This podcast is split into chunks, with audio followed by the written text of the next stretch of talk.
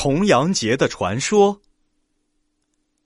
古时候，汝河边的一个村子里住着一个小伙子，名叫桓景。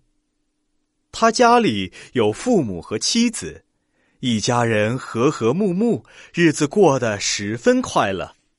天有不测风云，有一年，汝河里忽然出了一个瘟魔，岸边很多村庄流行起了瘟疫，死了不少人。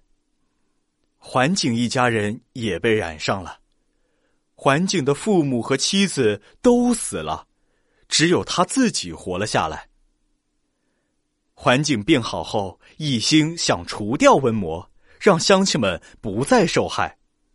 他听说东南方的山中有一位叫费长房的神仙，能降妖除魔，决定前去拜师学艺。环景带上一袋干粮上路了，他一路走，一路打听，翻过了一座又一座山，趟过了一条又一条河，磨破了一双又一双鞋，终于见到了费长房。费长房和蔼的对他说：“我看你一心想为民除害，就收下你这个徒弟吧。”他交给环景一把降妖宝剑，又教他降魔的武艺。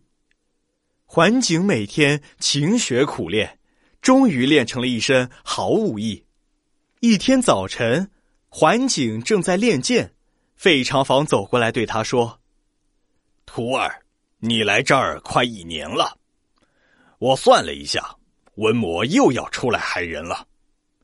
我给你一把茱萸叶。”一瓶菊花酒，你赶紧回家，先让乡亲们登高避灾，然后再去斩妖除魔。他一招手，飞来一只仙鹤，让环景骑在背上，把他送回了家。到了瘟魔出来那天，环景分给乡亲们每人一片茱萸叶，叫大家带在身边。又让每人喝了一口菊花酒，然后领着大家登上了附近的一座高山。中午时分，随着几声怪叫，瘟魔爬上了河岸，趾高气扬的走进村里。